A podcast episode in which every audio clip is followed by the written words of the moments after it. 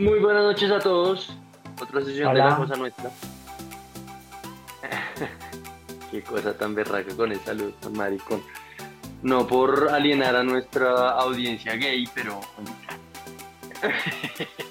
Qué cosa.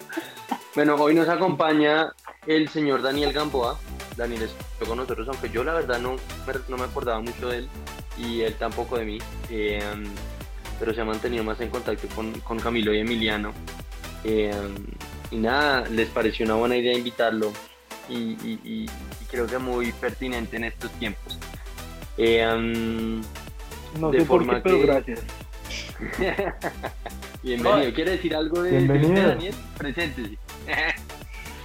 eh, no, pues buenas noches a todos los radioescuchas.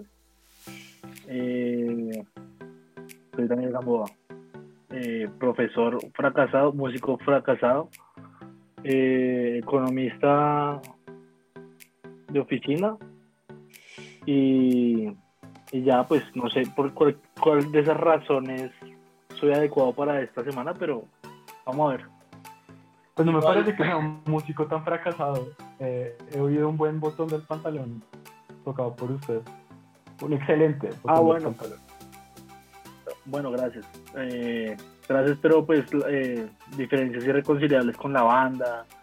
Eh, ustedes saben, lo, usual. Parece, parece, jugador de, fútbol argentino hablando. es muy chistoso porque además con él y, con Jorge el mexicano, el único guest internacional que hemos tenido hasta ahora, pues nosotros trabajamos bastante juntos cuando yo trabajaba en Washington y em, pues es divertido porque cuando lo invité a, que se pasara a hacer del show, pues le conté que con Jorge nos habíamos burlado de los RCTs y él, y él me dijo que él trabajaba era haciendo RCTs, entonces eh, cómo le da la vuelta a las vidas.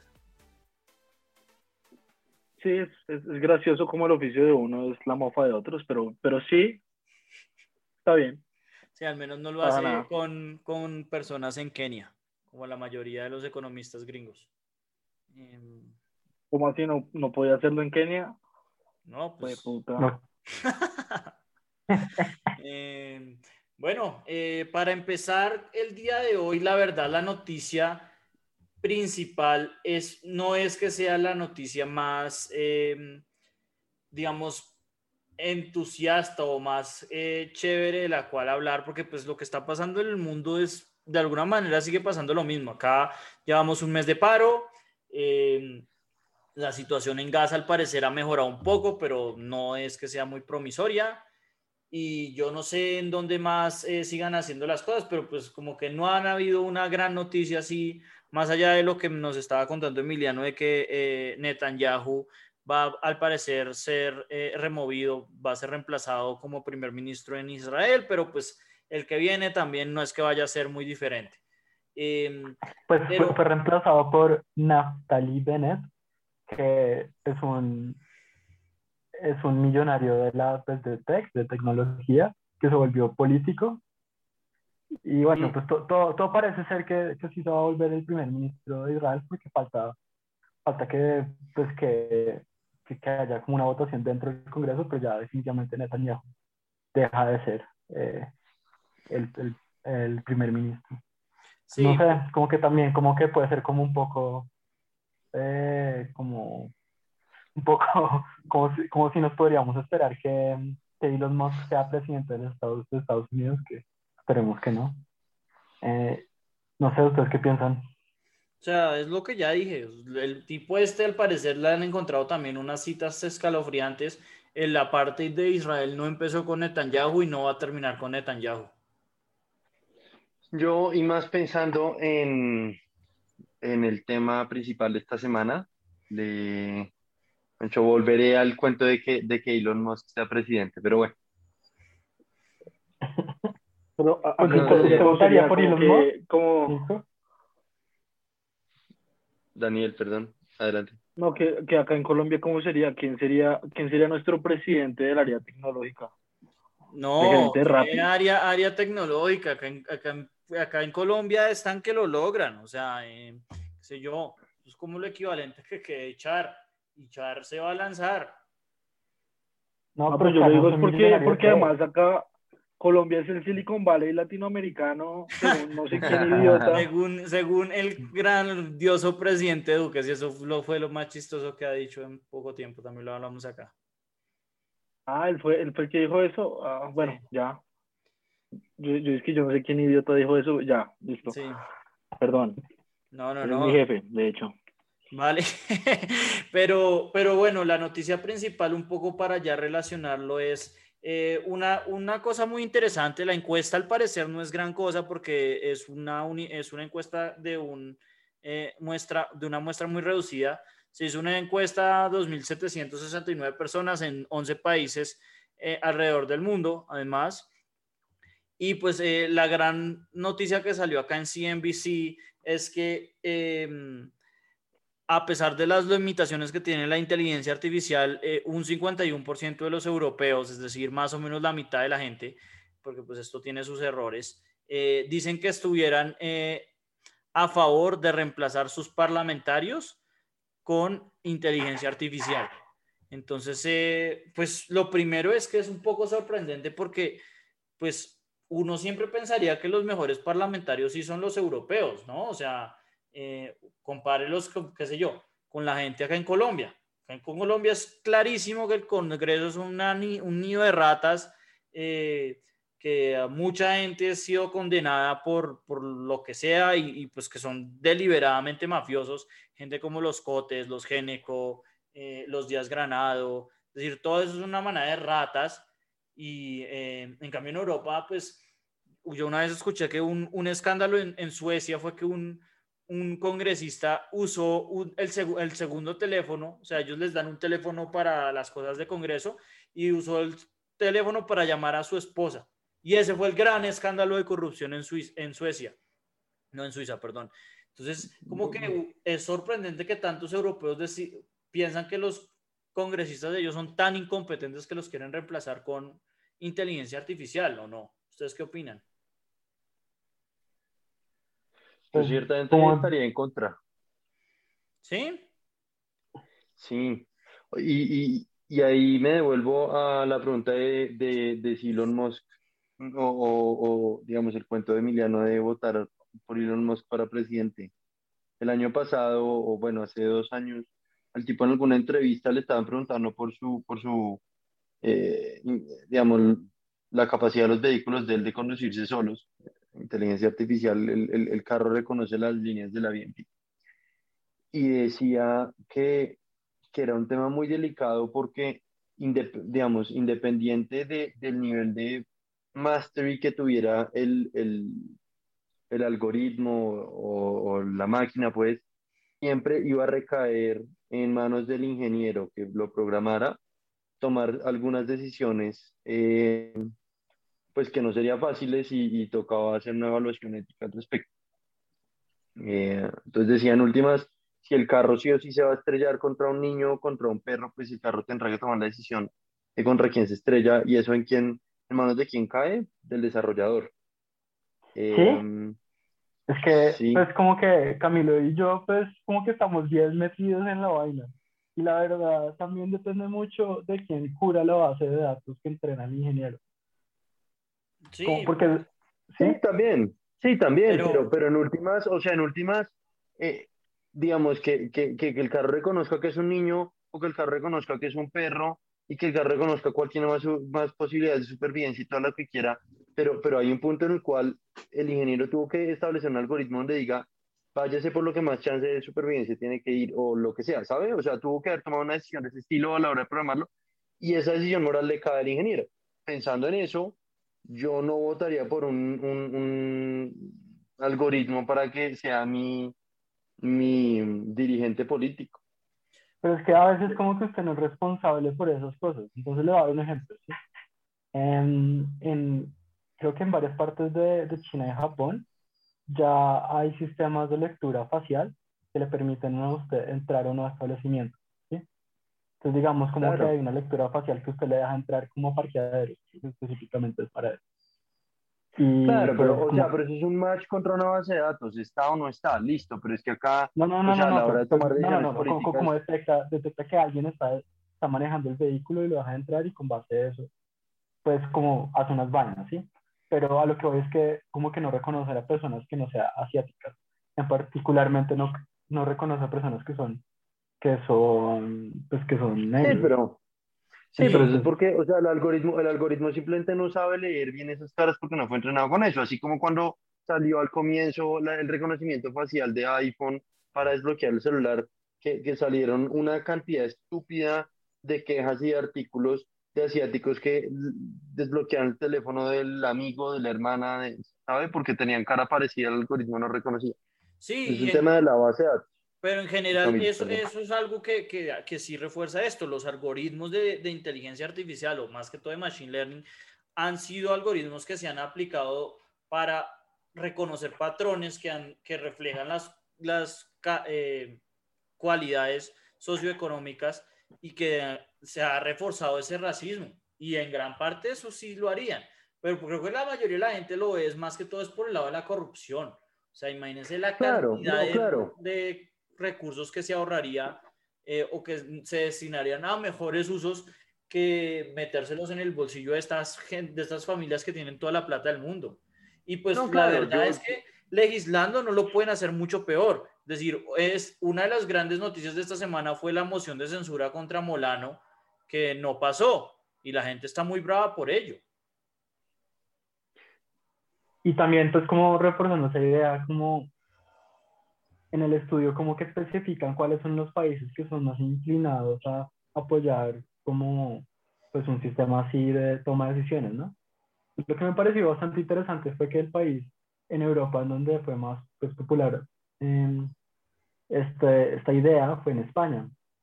Y pues todo el mundo, pues que, sabemos que el Congreso de España también es un desastre. Es una de las instituciones más corruptas de Europa, yo creo. igualmente en Italia.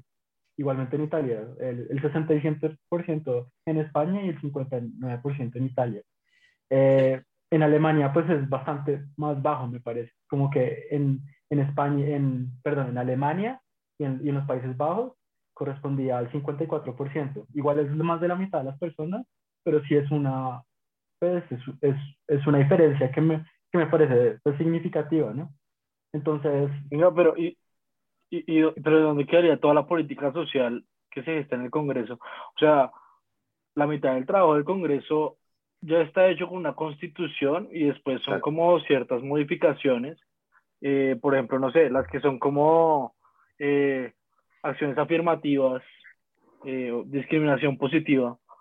No sé, como, como, Emiliano, ¿usted cómo programaría un robot para que diseñe esas políticas? No, y es que, ese es, el, como, es, que es como, esa es el gran, la gran pregunta, ¿no? Porque, porque depende mucho de la función, y eso funcionaría como, como una, de un punto de vista muy económico. Dependería de la función de, de valor que usted le ponga al algoritmo. Claro, claro quiere maximizar, ¿no? Y, y, ahí es donde se ven los, los, verdaderos problemas, que creo que es el punto que hace Nicolás, que lo puede imponer eh, con incentivos totalmente perversos, pero yo creo que la, la, el, la, noticia es precisamente eso, yo creo que la, hay mucha gente que incluso sabiendo eso, preferiría un robot a un puto corrupto de mierda. Bueno, pero entonces pero en el estudio también, en el estudio también dicen como usted sabía que los sistemas son corruptibles, que dependen del, del desarrollador de la base de datos. Y en el estudio también dicen, a pesar de eso, ¿usted cree que sus congresistas son tan ineptos que un robot lo haría mejor?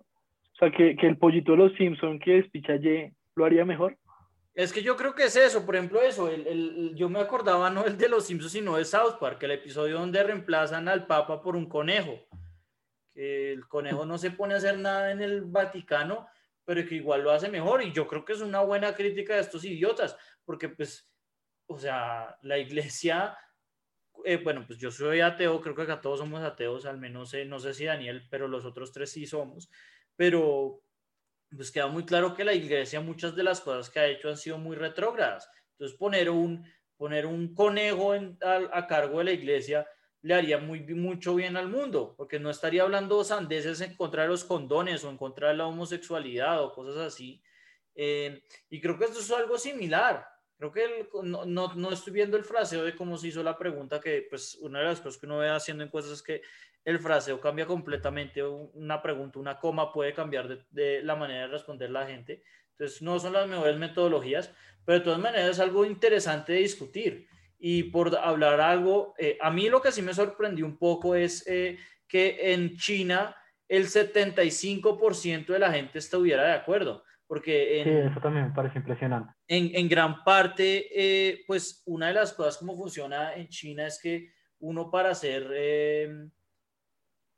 congresista, pues tiene que ser, pues son congresistas, porque pues son, son los miembros del Partido Comunista, los, los que votan en el Congreso al, al primer ministro y se supone que la gente que vota en el Partido Comunista son, son, son los trabajadores propios, son congresos de trabajadores. Y, y en China, esto es un, es un poco sesgado porque en China la verdad es que no se permiten hacer opiniones políticas. A nosotros, pues, cuando yo trabajaba en Washington, hacer una encuesta en China era imposible porque pues eran encuestas políticas. Eh, pero se supone, dicen que el, el, el gobierno chino tiene una eh, aprobación del 90%, el Congreso, porque pues, los que gobiernan son el Congreso chino. Entonces, que el 75% de la gente preferiría reemplazar a una institución que se supone que tiene tanta credibilidad es, es, es, pues es muy fascinante. Probablemente también algún indicio de que quizás eh, la gente no confía tanto en, en, en esa institución como, como, dicen, como dice el gobierno. Bueno, yo, yo les tengo otra pregunta. Eh, ¿Ustedes creen que, que si el, bueno, entonces como que si en Colombia hubiera un, un congreso AI, ¿sí? Y hubiéramos estado en la misma situación económica que hace un mes y medio, ¿ustedes creen que el gobierno hubiera, pues como que ese congreso AI hubiera aprobado o hecho una reforma económica, pues ligeramente parecida o muy distinta o hubiera o no hubiera hecho una reforma tributaria que estaban proponiendo el gobierno de Duque? Eh, eso depende mucho, de nuevo, de cómo se programa el robot, ¿no? O sea, si el robot se hubiera programado de una manera más eh, neoclásica, que es lo que mucha gente piensa, o de la manera de economía más tradicional, yo creería que sí lo hubiera hecho. Y creo que hubiera sido bien dañino, hubiera sido un poco como, como la troika en, pues en Europa, que lo único que han traído es tragedia. Yo creo, yo sí creo que lo harían. ¿Ustedes qué opinan? De acuerdo. Sí, o sea, si es como vamos a rescatar el barco a la maldita sea, pues la sacan, porque eso es básicamente eso era esa reforma. O sea, esa reforma no tenía nada de humanidad eh, en el sentido como de empatía. O sea, tenía, tenía una renta básica casi inexistente y unas cositas ahí chiquitas, pero sí. En parte no, o sea, pero en parte, o sea, en parte esa era como la justificación. Sí, de acuerdo. Sí. Pero hay un background ahí de las, de las calificadoras, eh, hay un montón de artimañas como para decir, ay, no, que no, que no hay, no hay caja para los próximos tres meses, que eso siempre ha habido, siempre ha sido así. Total. Eh, hay como una señal, una señalización que quiere hacer el gobierno ante los otros países y también como para sostener la operación que está actualmente, pues, eh, eh, o sea, de hecho la, la, la, la motivación si era social, como de, no, vamos a hacer una reforma incluyente, social, solidaria, yo no sé qué, qué más calificativos positivos le pusieron a esa vaina, pero pues básicamente es porque es plata mal administrada, punto, y hay que salvar el barco, no más. O sea, no, no, no fue humana, realmente no fue humana.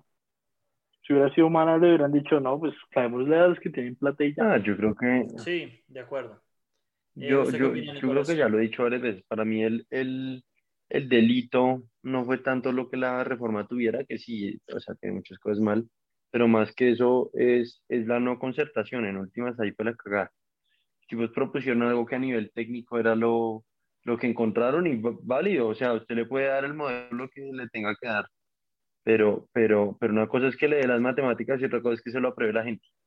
Entonces, o sea, el error ahí no fue, no fue pasar esa reforma con el IVA, con, el error fue no concertarla antes de, fue pasarla al Congreso de una vez, brutos. Y lo que dice Daniel es completamente cierto, el cuento de que es que solo hay caja para tres meses. Esas son mañas politiqueras baratas para, para, para, para motivar el, el, el, el, tema y los congresistas pues supieron leerlo y de malas. ¿no? Y, sobre mm. todo lo que hemos hablado bastantes veces y que no hay necesidad ni siquiera decirlo, pero pues es el punto principal, que es que Duque puede vender, puede decirle a uno, acá está la cura del COVID y la mitad de la gente no le creería porque el tipo no puede vender, no puede vender nada. El tipo puede tener la panacea, igual no nadie le cree porque el tipo es un pendejo. Literalmente uno lo ve y, y cero confianza. Entonces, el tipo pudo haber tenido la mejor reforma. Yo no estaba de acuerdo con la reforma, pero el tipo pudo haber tenido la mejor reforma del mundo. Igual no iban, igual no iban a, a, venderla, no iba a poder venderla adecuadamente, porque el tipo eh, sencillamente todo el mundo piensa que es un inepto y eh, eso, eso, es en gran parte lo que ha pasado. Pero pues bueno, volviendo al tema del Congreso, eh, hay muchas, digamos que a mí se me hizo importante atarlo acá porque en Colombia hay muchas iniciativas, ¿no? Por ejemplo, el Centro Democrático vive diciendo que hay que reducir el tamaño del Congreso. Yo creo que eso en parte lo hacen es para quitarle las curules de la paz. Eh, el eh, pacto histórico, los de Petro, lo que están buscando es tratar de conseguir lo que Gustavo Bolívar, el pantallita ese, llama los 55 congresos, de senadores y 86 representantes a la Cámara. Y pues yo creo que es muy importante la elección al Congreso que se viene el próximo año. Entonces, eh, tomando un poco como esto en cuenta, pues yo creo que el Congreso además es la institución colombiana pues, más desacreditada del mundo. Entonces, eh, yo personalmente sí lo, sí lo reemplazaría por, por, por pero mi pregunta hacia ustedes es, ¿ustedes qué cambios le harían al Congreso o lo dejarían así como está? Yo, yo, yo el primer cambio que haría, que además que lo he intentado como hacer, como investigativamente, a ver si es fácil hacerlo, es hacer como unas como un sistema de acceso muy fácil de, de, de, información eh, acerca de cómo el gobierno está asignando recursos y cómo pues, y, y, y cómo y, cómo el parlamento como pues el parlamento no pero el congreso eh, cómo influye en esas vainas a través de, su, de sus mandatos porque no hay la, como que la, los, eh, los artículos dicen como cuántos han gastado en tantos, cuántos rúbricas, pero como que uno no tiene como una proporción de cuánto representa eso en el público, ni cuánto se está asignando como verdaderamente a cosas específicas, ¿sí? Siento que como que si hay como algo así y que uno pueda ejercer como de una manera mucho más fácil, una presión, una, una presión política con un sistema como amigable de hablar con, con, con las personas que supuestamente lo representan a uno en el Congreso, eh, creo que podríamos llegar a algo, pero pues yo siento que, pues, sobre todo en este país, las personas que nosotros elegimos popularmente no representan a nadie, sí, que representan sus intereses y, y los, y los intereses de las, pues, de las personas que verdaderamente lo pusieron en el poder, que son de las personas más ricas de Colombia. Eh, y pues, y de alguna manera, como pues, las personas que lo pusieron también, que son pues, sus herederos políticos y esa mierda. Sí, pero pues digamos que en Colombia se han hecho muchos proyectos así, ¿no? O sea, eh, creo que es cuestión pública, muy buen sitio, pero yo traté de leer esas cosas y era demasiada información. Muy una investigación exhaustiva, verdad abierta también, eh, ¿cómo se llama? Congreso Visible, es más famoso. Pero es que Congreso Visible lo que demuestra es como qué están haciendo los congresistas, pero sí me gustaría ver como algo más en términos económicos. y además, como para ponerlo en perspectiva, porque bueno, lo que compró no sé cuántos aviones de guerra, listo. Pero eso que representa como en términos del gasto público nacional anual, no tengo ni idea, ¿sí? No tengo ni idea. Ah, no, pues eso es cuestión de que, de que la prensa acá es una mierda. Pero bueno, eh, Daniel. Yo creo que, yo creo que, o sea, eh, eso en cuestión de, de, de transparencia, pues se ha intentado desde distintas formas, o sea, como lo que dice Camilo, o también lo de Colombia compra eficiente, o sea, como que mecanismos sí hay, pero... es lo peor, Camilo, se lo digo así. Ese es el proyecto por, eso, pero por Colombia compra eficiente. Pero, pero entonces póngase, póngase a pensar que no lo utilizan bien, o sea, que igual siempre va a haber algo susceptible a, a, la cosa nuestra política, por decirlo así. Eh, entonces, yo la verdad, el cambio que yo propondría sería eh, judicializar todos esos contratos del Congreso y, y, que en el momento en que alguien tenga una, una pequeña investigación, a clavarle a lo que marque. O sea, primero el, el, el, salario se lo mantendría, se lo mantendría, pero en el periodo, mientras esté en el periodo, se lo dejaría como en 5 millones. Y el resto se lo haría retroactivo. Eso sujeto a que al final, al final del, del, del periodo eh, tenga una investigación y marica, el congresista tiene que ser intachable, intachable. O sea, son servidores públicos. O sea, usted propone, usted propone un proceso judicial a los cuántos congresistas son 100? A los 100 congresistas cada cuatro años. 300, porque pues obviamente a los, los más ladrones son los de la Cámara. bueno, peor, a 300 congresistas, sí, yo estaba pensando, Senado, eh, a, a, que a, a, los 300 congresistas iniciarles un proceso de investigación judicial solo como para permitirles el retiro, el, la pensión de retiro. No, no, la pensión, el salario. Pero es el gran pues no, problema. Pero si funcionaría, funcionaría, como, funcionaría como una pensión, como una semipensión, si la persona no sigue en el Congreso. Pero, ah, o sea, eso también sería parte de eso. O sea, hay muchas series políticas que se mantienen ahí y se mantienen y se mantienen. Y cuando ya el viejito está saliendo, le está armando el camino al nieto o al sobrino a punta de compra de votos en Curumaní. Pero es que había, lo que habría, pues que habría como, habría un riesgo tan fuerte de que pues las personas que controlen el, el, el, sistema judicial sean las personas que tengan eh, el auténtico poder sobre las decisiones, ¿no? Obvio, obvio. obvio. Pues, de alguna manera la, la, rama judicial en Colombia yo creo que indudablemente ha sido la mejor de las tres, pero lo que dice Emiliano tiene razón. En caso de que llegue a ser como, la, como en Brasil, que se corrompió, pues sí, sí, se, sí se permite mucho abuso de poder. No, también he pensado eso y también, o sea, tendría que haber una auditoría que tenga representación pública y representación eh, internacional. O sea, una vaina que, que uno diga como, marica, yo no confío en nadie acá, weón, llámeme a alguien de, de la Haya, weón. Algo así. Es que si usted, si usted no pone multas creíbles y bastante duras, pues se lo pasan por la galleta. La diferencia entre, eh, no sé, París y Bogotá es que en París usted por pasarse un semáforo en rojo, weón, le cobran un riñón. Eh. Acaba, acaba de verga. No, y, y sobre todo eso, o sea, por decir algo, pues obviamente el caso más, más famoso es Uribe, que tenía no sé cuántos procesos abiertos y que nunca, los, nunca le han podido eh, inculcar nada, porque nunca llegan a nada los procesos, pero en parte porque nunca se deja juzgar. Eh, pues, eh, pero es por la presunción de inocencia, pero es que los servidores públicos, por ley, deberían, deberían o sea, debería haber presunción de culpabilidad y ellos demostrar lo contrario. No, no, no. para eso habría que cambiar todo el sistema judicial. No, es que eso es así. No, no, de hecho, de los servidores públicos tienen esa pero pues no sabes que yo, yo no sé yo no sé cómo funciona la teoría judicial pero creo que como no no mentira no no voy a decir ninguna huevo nada para que no me posicione voy a callar mejor em, bueno como que yo también he pensado en que creo que un poco como los incentivos también cambiarían mucho si se, pues, el país sea más descentralizado en términos impositivos, ¿no? Yo creo que, pero es que no sé, no sé qué consecuencias traería eso. No, no, no, no, no, pero imagínese, imagínese los costeños manejando sus propias finanzas públicas. No, no, no, por eso. Recaudación, ¿se imagina la, la mermelada?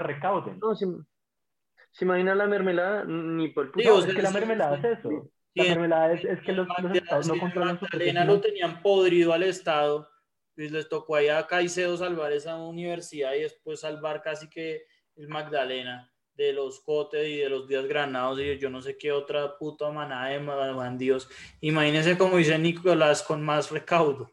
Sería. No, no, pues, no. Pero es el punto, como que, creo que hay incentivos perversos para, pues, para hacer como gastos Em, pues dentro de los departamentos yo la verdad, Yo, pero, pero, o sea, eso en últimas eh, tampoco está solucionando el tema de, de, del Congreso que estábamos hablando. Sí, yo me, me, desvié mucho. ¿Usted qué cambiaría, Nicolás? Oyendo, oyendo lo, que, lo que han estado diciendo y abstrayéndome un poquito a una conversación que tuve durante el fin de semana, yo creo que en este país no hay respeto por la autoridad, porque están completamente desprestigiadas las autoridades eh, públicas, gubernamentales. Eh, Camilo lo ha dicho mil veces, que en la fiscalía no cree nada. Camilo lo ha dicho mil veces, que en ninguno de los ministerios más o menos cree. Eh, la Contraloría es un chiste. yo creo que tiene que comenzar todo por un sistema judicial realmente eficaz y, a, ver, me, abstraigo un paso, un paso más atrás antes de decir la solución del Congreso. Para mí, si solucionamos el tema eh, judicial, el, retraso, la falta de, de, agilidad y de, y de decisiones al respecto, eh, sentencias que llevan 20 años sin poderse dar por distintos temas, en fin.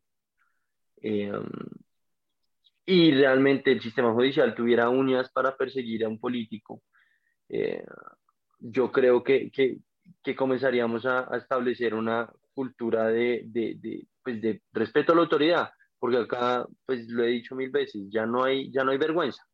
Acá, y lo repito, James Cameron cuando, cuando se le cayó el Brexit, el tipo renunció. Puta, por más que no estaban haciendo votación por primer ministro, el pueblo votó en contra de, mi política y de mi, y de mi ideal de gobierno, pues me bajo porque es que la gente está, digamos, piensa lo contrario. Acá Santos le votaron en contra y en vez de renunciar, el tipo al, al, menos metió la, la paz.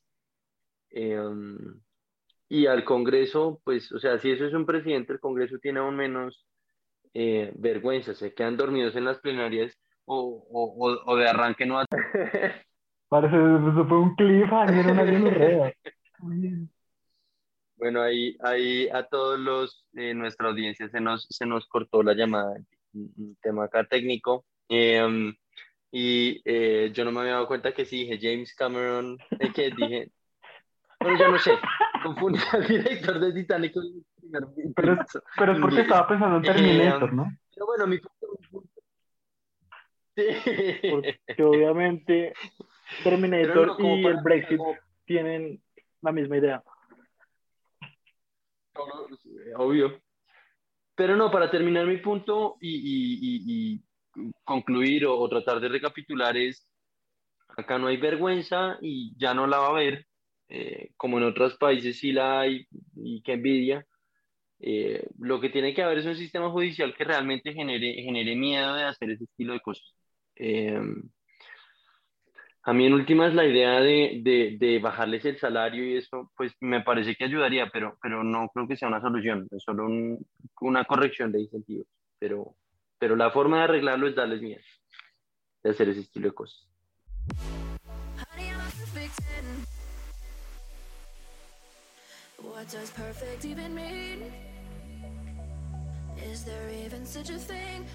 Bueno, hablando ahora de lo que pasó con el Congreso, pues yo quería hablar de, de, dos cosas para empezar nuestra sección del idiota de la semana, que está pasando con el Congreso gringo, ¿no? Creo que eh, eh, una de las noticias que decía el artículo era que precisamente los, los gringos, pues, a pesar de que todo el mundo está de acuerdo que los congresistas gringos pueden ser los congresistas más imbéciles que, que existen en el, eh, en el mundo, creería la, mayoría de los gringos no desea eh, cambiar su congresista por un eh, por una por un robot básicamente. Y eh, acá pues es un, un, republicano de Arkansas pero es un senador de, de Arkansas. Dijo que los llamados a acabar con el racismo eran propaganda china. Entonces el congresista Tom Cotton eh, dijo de cuando, le, cuando salió un, un, artículo en Twitter, acá lo tengo y lo, lo puedo compartir, eh, conmemorando el aniversario de la muerte de George Floyd, que recientemente pues hubo un veredicto eh, en contra de, del policía que lo asesinó. No, no sé si es el, sí, creo que sí es el, el caso de George Floyd. Tom Cotton dijo, este tweet es aprobado por la eh, por el Partido Comunista Chino. Entonces eh, era como el primer, el primer candidato que quería poner yo en el, en el, en el idiota de la semana, pero pues la verdad es que no es nada que no sepamos, ¿no? O sea, los, los republicanos son racistas, wow, Yo estoy como... Eh, pues, yo estoy en pues, yo, yo como de, alguna manera es, consistente que los gringos no quieran reemplazar su congreso por allá, ¿eh? porque si es como el congreso es una, es una imagen perfecta de ese país. Como que estoy seguro que como en Arkansas, pues la mayoría de personas como que podría como estar de acuerdo con esa opinión. Entonces, ¿qué creen? Pero en esencia, o sea, en esencia lo que usted está diciendo es que el Congreso sí representa al pueblo norteamericano. Sí, exacto. Lo, lo que pasa es que en gran, en gran parte lo que dicen, obviamente no, porque pues, eh, pues son dos senadores por estado, y pues eh, senadores, eh, estados tan poco poblados como, qué sé yo, Wyoming o Vermont, tienen la misma cantidad de que no, California. No, no, no, Emiliano, estoy diciendo que sí son, que sí son representativos en la estupidez. Por terreno, no, no, no, no, y, exacto, y representando, no, no, no, no en términos de población, sino en términos de terreno. Entonces, él dice que los agentes de, Arkansas probablemente están racistas como este man. Y, y, lo, y en parte tiene razón, porque en, en ese sentido, lo que muestra encuesta tras encuesta es que los, los americanos odian al Congreso, pero aman a su representante. Entonces, ellos cambiarían todos, o sea, como por decir algo, pondrían inteligencias artificiales en los otros en los otros senadores, pero no en el que ellos eligen. Entonces, eh, es como muy contradictorio ahí. Eh, en otras noticias, hoy es Memorial Day y eh, tengo que volver a compartir otra de las grandes andanzas del reportero Ken Klippenstein, que yo acá todo el tiempo lo vivo patrocinando, porque siempre hace jodidas en Twitter. Y al parecer agarró a tres congresistas, pueden ser, eh, sí, son tres congresistas, eh, les, puso un, les una noticia diciéndoles, acá les comparto el, el tweet para que lo vean, les puso una, una noticia diciendo, oye, eh, mi, mi, tío está luchando en la guerra, sin, o luchó por la guerra, ¿será que me pueden mandar un retweet? Y tres, con, tres conservadores, entre ellos el congresista, el representante de la Cámara, Matt Gaetz, que es un, eh, eh, representante muy famoso porque lo acaban de agarrar en, tráfico es eh, sexo, sex trafficking, ¿cómo se llama eso? Bueno, ah, sí, metiéndose en, en, ese pequeño crimen, lo agarraron retuiteando esa imagen y lo que puso Ken es una imagen de una persona bastante famosa en la historia de los Estados Unidos, que es Lee Harvey Oswald. Eh, por favor, explique quién es Lee Harvey Oswald. Bueno, pues eh, yo creo que ustedes saben que yo tengo mi, mi teoría conspiratoria de que eh, a Kennedy no lo mató Lee Harvey Oswald, pero bueno, es supuestamente, o pues de acuerdo a la versión oficial de los hechos, el que asesinó a John Fitzgerald Kennedy. Entonces, eh, la, película de Oliver Stone es buena, ¿no? yo no me he visto la película de, de Oliver Stone. Sé que va a sacar otra, que va a sacar una nueva y, y, ya, ya lo están atacando desde ya. Pero sí he escuchado que es como la mejor, la mejor película que, que ha hecho Stone. Em, pero bueno, e, esa era como mi segunda mi segundo tema, como también relacionado al Congreso, pero el que creo que se lleva el título al idiota de la semana es la central de correos en España. No, em, Yo no sé si alguien quiere compartir eh, el glorioso tweet y anuncio que hicieron. Entonces, eh, España en su, en su gloriosa inteligencia pues el Servicio Postal Español hizo una campaña de estampas de correo eh, en, una, pues, en un intento de luchar contra el racismo, pero pues su idea como no, no fue como muy buena. Entonces lo que, lo que hicieron fue sacaron cuatro estampas, en donde las estampas, pues, eh, cuatro estampas de tonos de color. En donde la más blanca era la más valiosa. Y entonces dijeron que esto esto hacía parte de una campaña para promover el, eh, para, pues, para, para, estar en contra del racismo. Entonces, entonces, la, justificación de ellos, bueno, entre más oscura la estampa, menor valor va a tener. Por lo tanto, cuando ustedes quieran hacer pues, un, un envío, tienen que poner más estampas negras para que cada carta o cada pues, caja se vuelva una, una, un reflejo de la, de la desigualdad creada por el racismo. Entonces, pues no sé, ¿ustedes qué opinan? No, pues eh, yo sí me veo en, en o sea, a, todos los que sacaron esta campaña hay que despedirlos, pero yo sí me veo en una de esas reuniones de consultor tipo Nicolás, con la gente diciendo como, pero no, esto lo que va a incentivar es que la gente compre, o sea, que valgan menos que valgan menos las negras significa que la gente le va a gustar más las negras. Entonces, en cierto sentido, tienen mayor valor. Esto va a explotar en Twitter. Sí, no, esto sí es, es similar al, al tweet este que hizo, creo que fue Burger King Reino Unido, que decía que las mujeres merecían pero, estar Pero además, el, el, valor, el valor es, son... es ridículo. O sea, como que la más blanca es 1.60. Después va una que es como trigueñita, 1.50 algo más moreno 0.80, o sea, ya es 0.80, y la negra, negra, negra cuesta 0.70 euros. O sea, también se dieron garra. Sí. Sí, yo la verdad es que no sé qué decir, o sea, yo, yo, yo lo vi y dije, esto es una huevonada, pero lo, lo, dejé, lo por encima y Emiliano después se volvió a encontrar la noticia y dijo, bueno, ya, esto hay que hablarlo porque ya llegó al Washington Post. Pues sí, yo, yo, inicialmente pensé que era un chiste, que era como una, una noticia como chiste. Y después como que viví en la referencia y era de Washington Post y dije, oh, esto es, real. Esto es en serio. es real, como que alguien sí hizo esa campaña en España.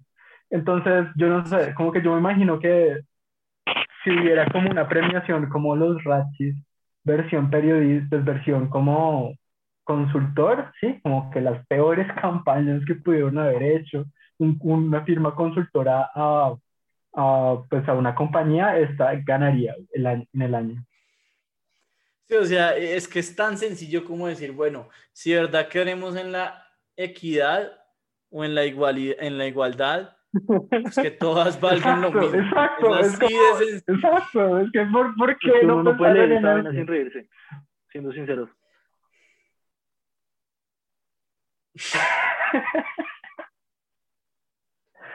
o sea, una colección de sellos en la que cuanto más oscuro sea el color del sello, menor valor tendrá, reflejando así una injusta y dolorosa realidad que no debería existir. No. ¿Sí? Qué asco, la verdad es que si es de lejos la ganadora, Em, yo tenía un par más, eh, pero... Pero, marica, no, o sea, yo creo, yo creo que hay, hay que darle valor a algo y es al publicista que se inventó esa vaina, ¿cómo, cómo, vende e, esa idea tan estúpida para que Correos, que es la empresa más eh, respetable de correo en España, lo ponga en su Twitter. eso, o, sea, yo ahí, yo ahí al publicista se la paso, el trabajo al publicista es idearse la campaña.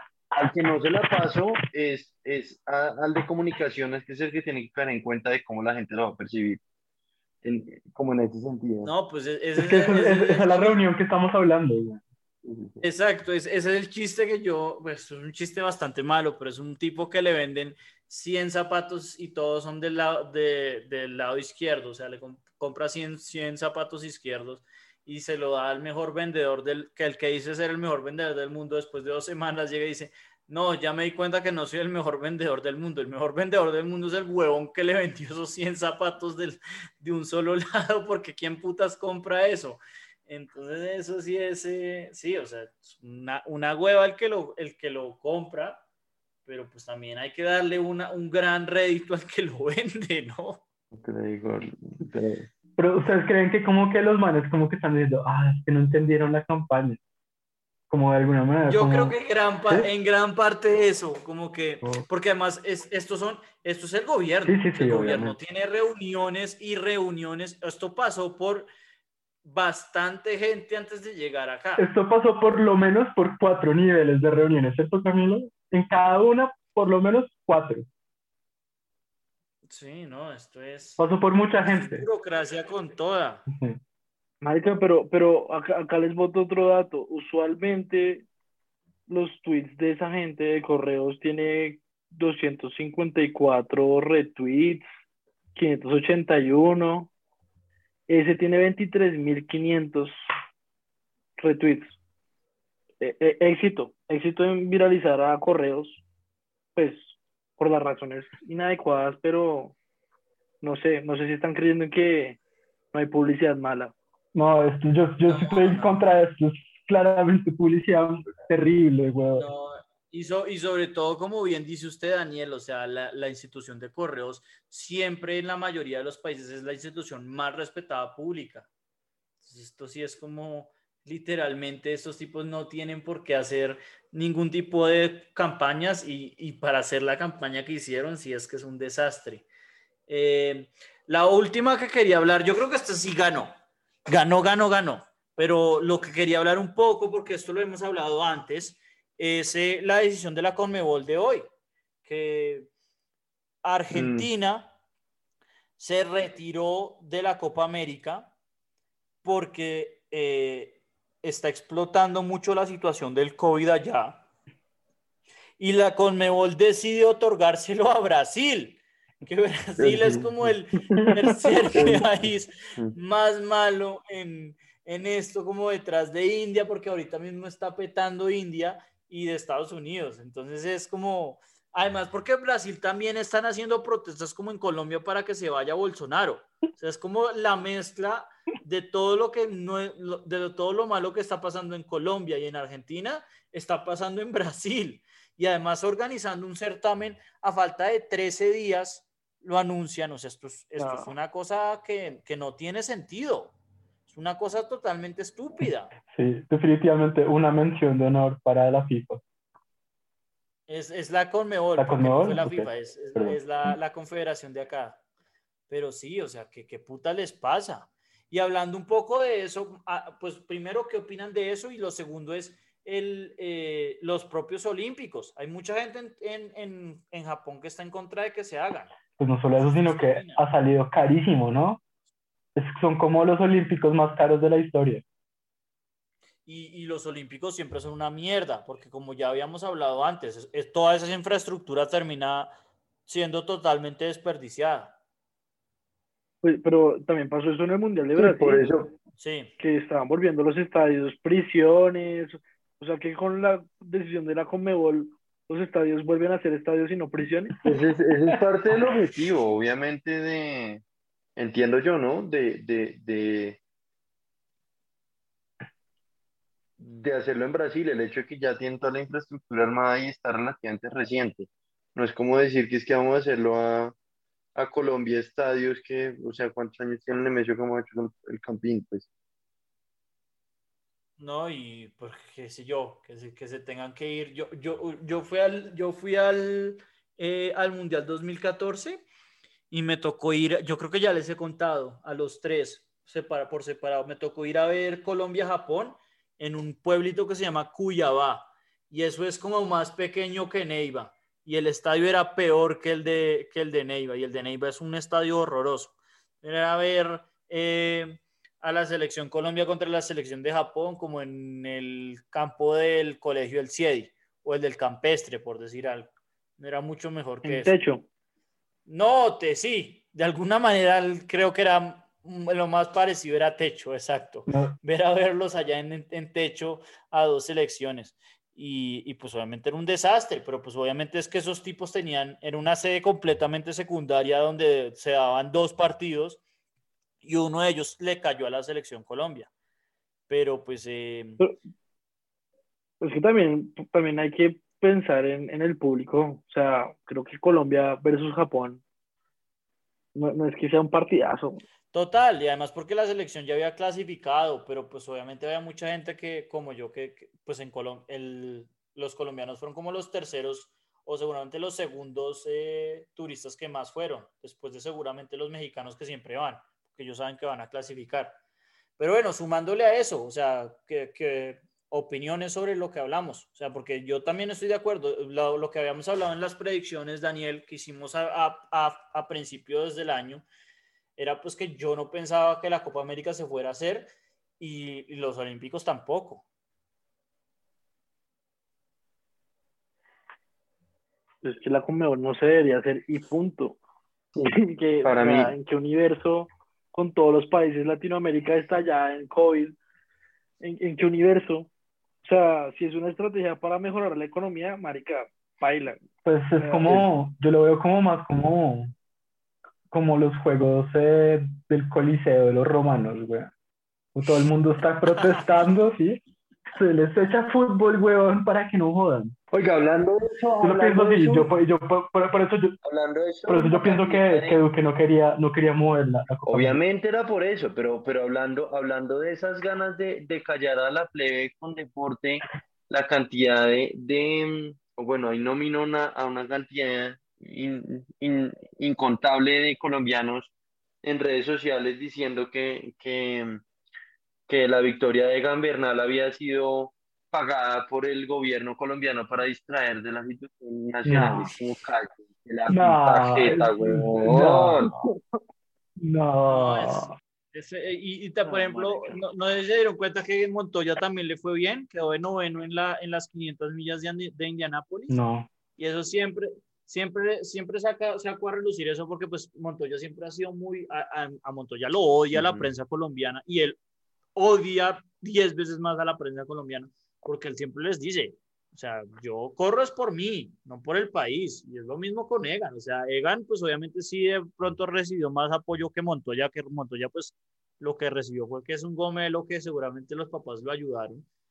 Pero, pero igual, obviamente, eso es un logro que, que hizo Egan solo. No, Egan es muy grande. Mención de Por eso, pero, no como idiota, sino como muy, como muy grande. Sí, no. Yo creo que se va a retirar y va a terminar siendo el deportista más grande del país, de la historia del país. Pero, pero pues todo esto es... Sí, ese man, la vuelta. iba a decir yo, ese man va por la vuelta. Si el, man, si el man va por la vuelta, solo solo hay como cinco ciclistas que han logrado dos grandes eh, tours en el mismo año. Creo que el último que lo Pero además es que es por la temporada, es por la temporada porque ellos hacen dos y una. Sí. O sea, el man se hizo el Tour de Francia, entonces este ya no hace el Tour, sino que hace el Giro y hace la vuelta. No, sí. no, no, no, no, exacto. nadie, si, si, usted corre el Tour, no puede correr las otras. O sea, de pronto corre el Giro, pero para calentar pero o, corre, o corre la vuelta porque le fue mal en el tour, pero si le va bien en el tour, no, normalmente la vuelta no se, no se corre, o sea, es correr o giro y vuelta, que es lo que le está seguramente apuntando de ganó este año, o, o, se corre el tour. Bueno, pero lo único que sería muy bacano ver es, en los Olímpicos sería ver a Egan, que si Egan también es campeón olímpico, sería pero pues es que es muy difícil, porque es que en, en, Olímpico el que de verdad gana es el contrarrelojista, porque en, eh, en, en, la etapa es una etapa de mierda que puede ganar el que sea. O sea, la vez pasada que Rigoberto quedó de segundo, ganó Vino Kurov. ¿Quién hubiera apostado por un ruso? Creo que ni siquiera es ruso, ese, creo que es ucraniano de 41 años tenía en ese momento. O sea, eso lo puede ganar el que sea, lo gana cualquier tipo X. No, pero, volviendo a, un poco como a los idiotas de la semana y, eso relacionado con Egan, eh, me parece un poquito idiota este man Carlos Vives, que ahí siga como, ay, mi pueblo, Egan, por mi patria, tiene que vaina. No sé, me parece un poquito oportunista también. Ah, no, todo. Yo sé que, yo sé que Carlos Vives no es, no es del tinte tan político, así que uno diga como, o sea, que el mal le dice a Duque, no, usted quizás lo que sea, yo me dedico a lo que yo sé, pero, pero no sé, O sea, qué tristeza, güey. No, pero es que así es, así es en todo el mundo, no solamente en Colombia. Yo creo que eso sea hay oportunismo de este estilo en todos lados. Si no creo que sea único de acá. Bueno, entre, pero bueno. Entre ellos yo quiero mencionar a su ex director de tesis de sus oportunistas.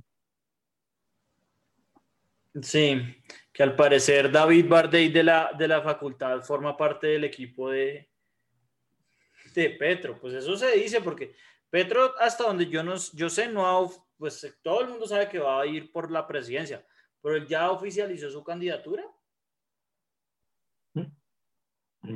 Pues todavía tiene tiempo para hacerlo, ¿no? No, no, no, total, total, total, pero pues lo que dice Emiliano es que ya David Barday va a formar parte del equipo. Pues no sé. Creo que hay, hay, hay mejores opciones. Ese es mi único comentario. al menos, al menos digan, digamos que si, si lo hace como, como lo hace de asesor de TEDx, yo le recomendaría un poco a Gustavo que se busque un poquito de mejores asesores. Em, y bueno. Yo, no, yo le diría a Gustavo que, que si sabe contar no cuente con él. Pero bueno, eh, esto es muy diciente de, de, cómo le fue a Daniel y pues a mí también eh, eh, con, con, David, que, que, es un excelente profesor, mi opinión, pero de asistente sí le deja un poco que desear. Y bueno, eso, eso, es mío, sí, también tiene razón de asesor. pero para terminar, esta vez hicimos otro de nuestros famosos tests psicométricos, el la vez pasada el test, la verdad, fue bastante pobre. Esta vez yo creo que sí me encontré un mejor test. traté de buscar en Google los mejores tests de esta vaina. Y este era uno de los más corticos, a pesar de que está bien largo.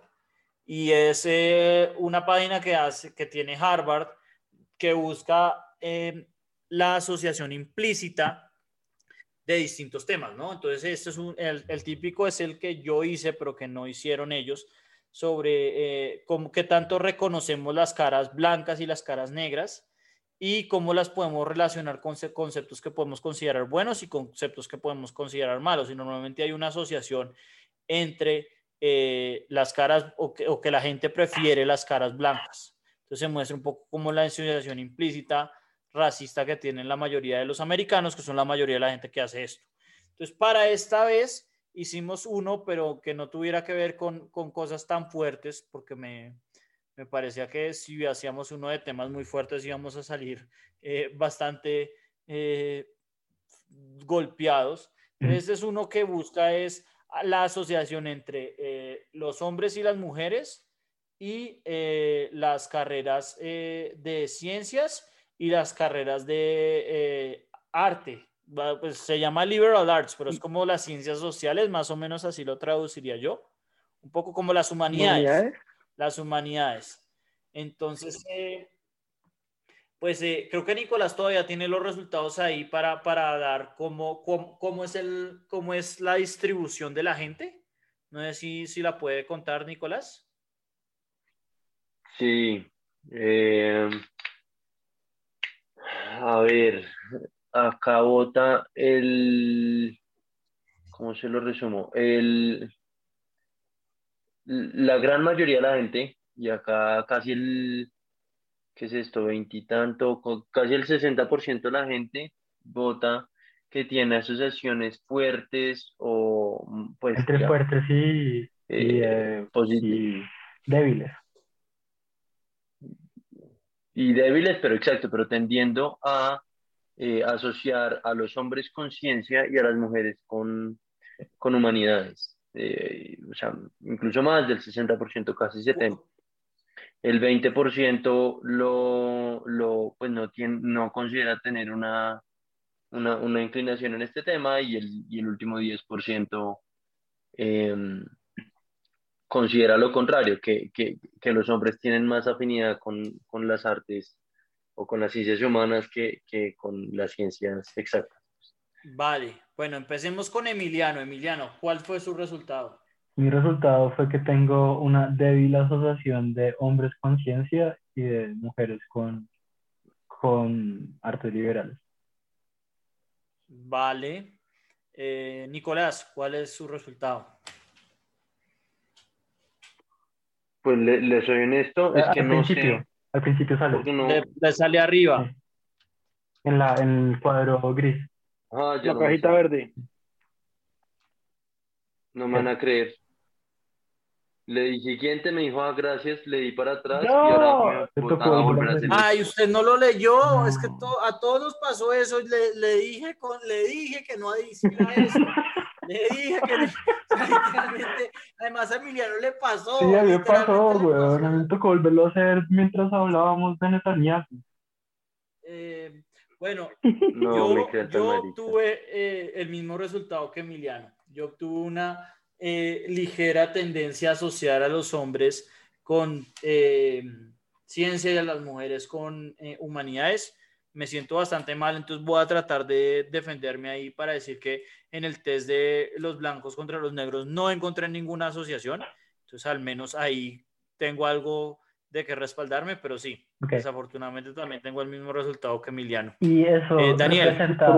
Yo, también, o sea, yo, también tengo la leve asociación de masculino con ciencias exactas y, y femenino con ciencias sociales, pero realmente no, no, me siento mal. O sea, bueno, no sé, no sé por qué se siente mal si es algo un poquito más como, como a lo que uno está enfrentado. O sea, pues, les doy mi caso, por ejemplo, yo doy una clase, doy eh, una clase que se llama econometría, que el resto de la gente piensa que es sobre seno, coseno y tangente.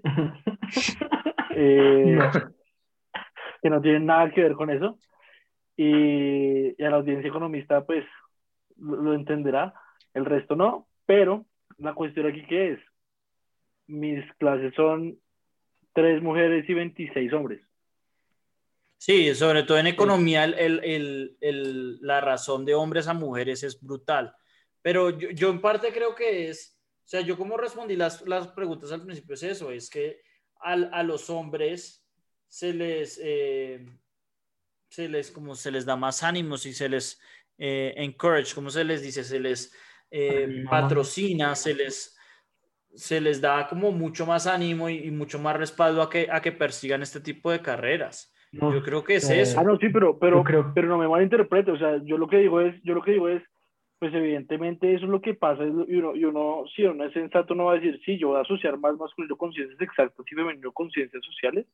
El, la, el problema es que eso está mal y que nosotros entendemos que está mal. y Usted se sentía mal Sí. Eh, o sea, saber que, está, que hay algo incorrecto ahí, que es como sistemático y, que no debería suceder, creo que es lo valioso de esta vaina, pero de resto es como, marica, sí, o sea, es lo que uno está acostumbrado, no debería pasar. Total. Pero... Total, y, una de las cosas que yo pensaba eh, hace mucho, y es eso, y es que eh, como que la, la vasta mayoría, precisamente por estas estructuras patriarcales, la vasta mayoría de las mujeres eh, que han hecho grandes avances en la ciencia se han dedicado a hacer, eh, digamos, trabajos más, eh, voy a decirlo así, como experimentales y no tan teóricos. Qué sé yo, gente, científicas como Rosalind Franklin, Marie Curie, bueno, no se me ocurre otra, pero bueno, esas son como dos de las más grandes científicas y pues eh, son trabajos casi que completamente experimentales. La, única persona que a mí se me ocurre,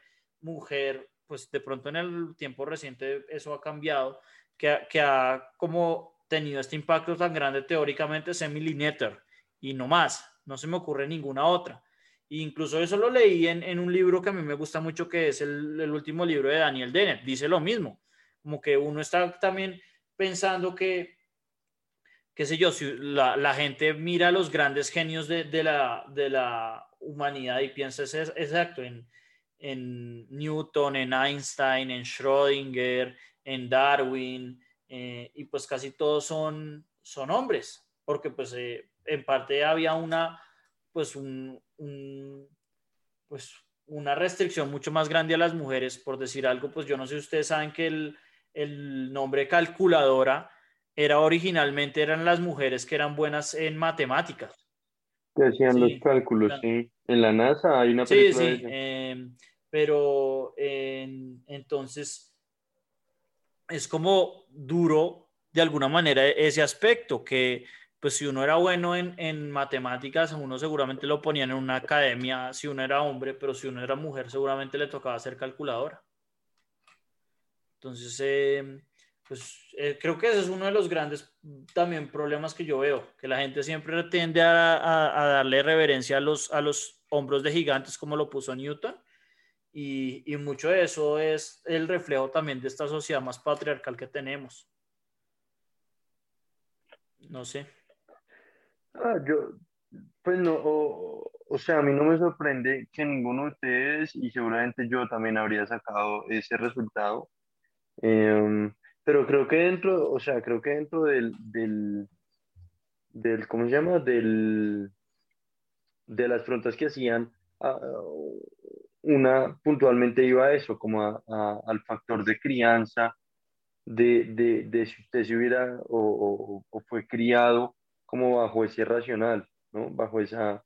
Pero también es algo como de que, digamos como que en mi caso, a mí me pareció raro, porque yo creería que también asocio mucho como, digamos, la música con, con los hombres, ¿sí? Mi papá es músico clásico y yo, de alguna manera, como que crecí viendo a la, la Orquesta Sinfónica de Colombia, pues Y los amigos de mi papá eran manes que tocaban instrumentos, ¿sí? ¿Y qué pasa con Shakira? No, no, no. Todos crecimos aquí viendo a Shakira en los mundiales. es una configura grande en su vida, güey. Usted, Shakira no. Sí, como que usted nunca vio en persona a Shakira, ¿o sí? No sé. No, no, es cierto que no. Es como que es una figura distinta en su vida. No sé. Y sobre todo es, es, música clásica, ¿no? O sea, eh, que también es lo mismo. Uno piensa en Mozart, en Haydn, en Beethoven, en todos estos grandes, en Brahms. Bueno, hay muchos que yo seguramente también soy un ignorante al respecto, pero casi todos, pues uno piensa en nombres y en parte por eso, porque eh, tenían ese mismo problema. Y yo creo que eso es un problema a futuro también, que, que la gente siempre piensa en los grandes del pasado y como en el pasado había una muy, o sea, todavía existe un, un lo que se llama el glass ceiling en, en, en Estados Unidos, como este, este, este, sí, este muro que tienen que atravesar las mujeres.